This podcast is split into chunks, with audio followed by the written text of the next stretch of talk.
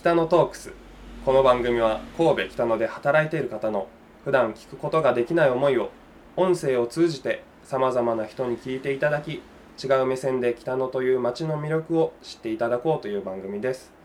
第4回目ボリューム2本日も入江のほとりさんをご紹介します。よろしくお願いします。よろしくお願いします。入江のほとりの質家です。前回は、えーロシアのさまざまななんか思いっていうのをそうですね民芸品のね、はい。思いを。語ってたら一瞬で時間が過ぎてしまってたっていうのが喋り足りないんですが。あるんですけどちょっと今回もまだ聞き足りないなって個人的に思っちゃったので、はい。続きはい。よろしくお願いしく喋り足りなかった聞き足りなかったです。よろしくお願いします、はい、お願いします。そうですよね。あの本当はオフトークであのチェブラーシカの話をしてたんですけど、はいはい。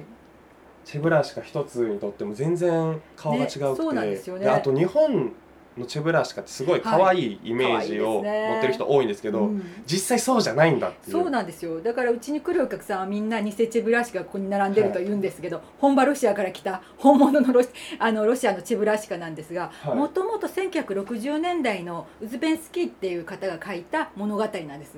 その時はねあのゲーナそのチェブラシカの隣にワニのゲーナっているんですけど、はい親友のはい。はい。親友のワニのゲーナが主人公でゲーナと仲間たちという物語だったんですね。でそのチェブラシカはまあ可愛いから今やもう日本ではチェブラシカの方が有名なんですけどなるほど、はい、あのその物語からこの挿絵の絵付けっていうのはいろんな方がその当時ソビエト時代描いててはい。それぞれ顔が全然違うんですよもう獣のような耳の大きなチェブラシカだったり、はいつるんとしたなんかなんかねラッコみたいなチェブラシカだったありぜ本当に違うんですか？違うんですよ、だからチェブラシカってとりあえず物語の中では正体不明の生き物なんでお猿さんでもなければネズミでもないのでなるほど。なんとなくの象徴で書かれてるから。設定が別にあのお猿さんってわけではないってことですか？はい。うん。だからね本当それぞれ本当は全然違う本によって全然違うなんかキャラクターだったんですね初めて知りました。そうなんです。だから今もこういうふうにあのロシアの中のいろんな工房でチェブラシカはい。描かれてますけど、うん。顔が全然違う。そう工房によって違うんですか、その工房場所によって。あ場所もいろいろありますよ。地域によっても。地域によっても全然マトリョーシカも一つ一つとっても全然違うしあの全然書き手によっても違います。同じ工房の中の書き手によっても表現あ同じ工房の中でも違そうそうう。ってこと違い。ますすはい全然変わってくるんで、ほど本当にもうすごい可愛いんですよ。本当にすごい可愛いんですけど ちょっとなんでしょうね、えー抜けてるというかそうですね、あはい。のよく昔言ったブサカワってやつですよね。はい。はい、そのねブサイクさが可愛いんですそうなよんですよ、はい。でどぎつい色の組み合わせね。この色の組み合わせっていうのは日本の民芸にもないし日本のこう家庭にもない感じ。そうですね。はい。それがまたね居心地よかったりするんですよね。ん。一回ちょっとこの空間に空間を味わってほしいですですけどねあそういえばあの なぜ北野で お店を始めたかっていうことを聞きたかったんですけどはい。で街並みを感じてはい。この店を出したと言いたいところなんですが、はい。わまああの偶然北野に住んでたというこの通りにねちょずっともう少し西の方に行ったところに住んでるんですよ、あそうね。そうもうこここに土地に来てからぶらぶら歩いててまあお店を出したいなっていう気持ちがずっとあったもんですから、はい。今までお店を出すまではまあウェブショップだとか卸を卸販売やっててただ卸販売なんかでも美術館展なんかで卸販売するときにあの向こうが言ってくる民芸品と私が出したいぜひ日本に紹介したい民芸品というのが全く合わなくて、はい。だったら自分の店を出してまだまだ日本に知られて,、ね、知られてない民芸品を紹介したくてお店を持っったんですね。たでその時がたまたま北野に住んでたはい。ものですから、まあ、でも本当にいい空間でこの3坪っていうのがねちょうど合ってるんですね。ん。これ以上広いとねまたちょっと大変だったと思うんですけど。いろいろ場所を迷われてたんですか、うん、場所もねいろいろ探したんだけれども、あのいろいろ探しているところにある古い骨董品屋のお店の方に、はい。絶対焦らない方がいいと。そのうちうん。自分にピーンとくるとこあの見つかるから焦っちゃダメだよっていうアドバイスを受けてそれから1年後に偶然ロシアから帰ってきてこの北野の前を歩いあの帰ってきたその日に来たここのお店の前を通った時にはい。ガラーンって空間になってたんです。それまでお店があったのに。はい。え？ってタクシーをその時乗ってたんだけど、はい。すぐタクシーに止めてもらってこのお店のオーナーの方っていうのをすぐ聞いて入れてもらったんですよね。だからもう本当にドタバタはしたんだけれども、はい。ちょうどいい出会いがあって。本当にその先輩に言われたタイミングっていうのがそうですね、バチッとうん。来て、帰ってきてすぐにねそはい。あもう気持ちも高まってるところにお店が開いてるってなったら、そそうなんです。もう偶然で入るしかないと思っちゃって こからなんそこの入ってからもう12年になりますねあっという間でした。北野の移り変わりっていうのも結構見られてきたんじゃないですか、そうですね。本当に。まあでも北野のまあその12年前に入って、はい。そのいい時を私は知らないのでそのいい時うん。あの震災前のいいこう活気のあった時を知っている方々は今の北野っていうのは寂しくなったよって言うんだけれども、はいこういう街もありまたこれからまたどうどう動くかっていうのが楽しみなところですよね、やっぱり。そうですよね、ん。観光の方って爆発的に増えたイメージはあるんですけどそう以前からこれぐらいのまあまああ来られのてたんですかね？日本人の方はまあパラパラと来られてたけど、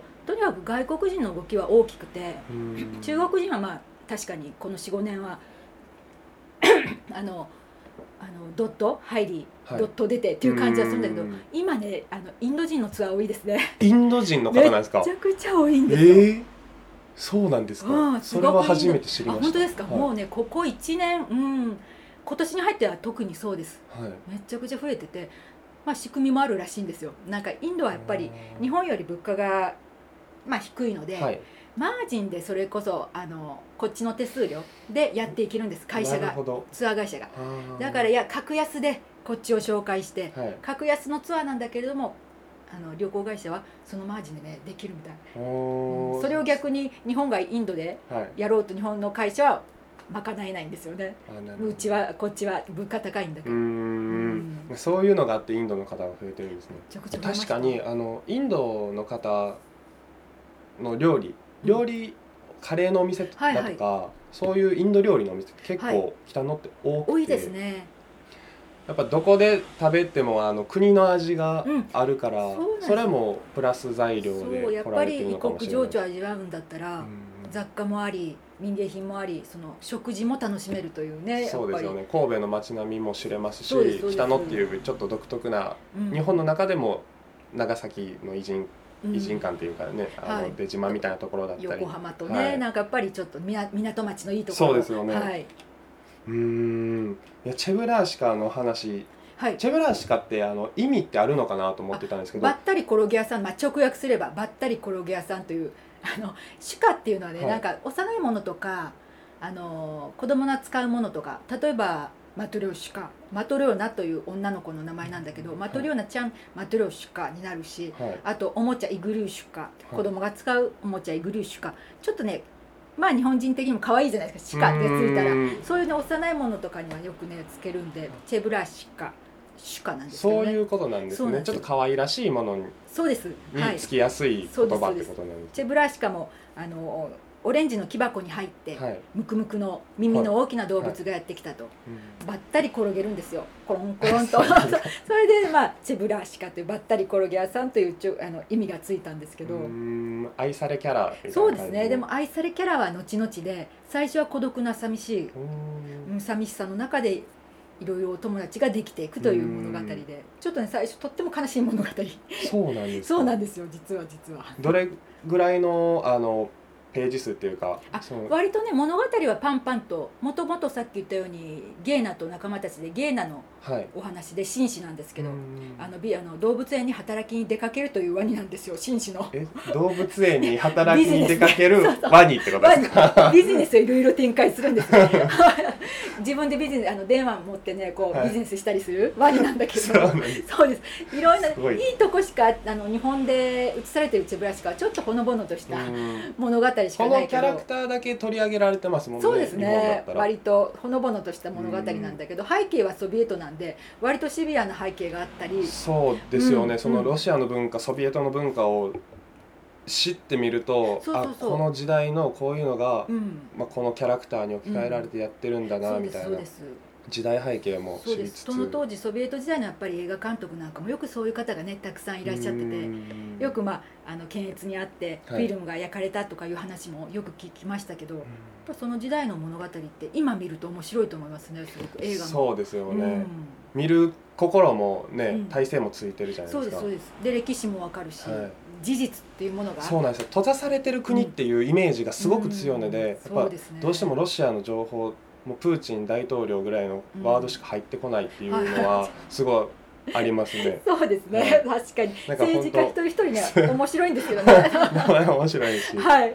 そうなんです。で割と愛されてるエリチンなんかは愛されてるキャラクターなんですよ。うんでゴールバチョフがちょっとやっぱり経済も落としお酒も飲めなくし楽しみはちょっと奪っちゃったんでうんロシア人から人気なかったりとか、うん。うん、いろんなねその裏私たちの知らないうんロシア人が持ってる感情みたいなのも知れてすごく面白いんですよね。一個これをきっかけに聞いてる人にもちょっとロシアのことを調べてみてもらいたいですよね。どういうことがあるのかっていう。まあ本当あのーその帝政ロシアまではいかなくてもうん。ソビエトに入ってレーニンからスターリンから、はい。いろいろ一人一人フルシチョフ、フルシチョフの例えば YouTube でフルシチョフを聞くとあの人の人間性っていうのが結構面白くて、はい、もうなんかいかにもロシアの田舎の親父って感じおでそういう性格が出てくるんですね田舎の。だからやっぱり人気者っていうかフルシチョフだったりエリチンっていうのはあの我が親父的な存在だったっていうのは分かる気ますしますね、うん、面白いですすごく、面白いですね、うん。本当にこのイレオン通りさんをきっかけにあの調べてほしいと思いますが本日は、えー、とお時間来てしまっているので終わりたいと思います。はい。ありがとうございます。ありがとうございます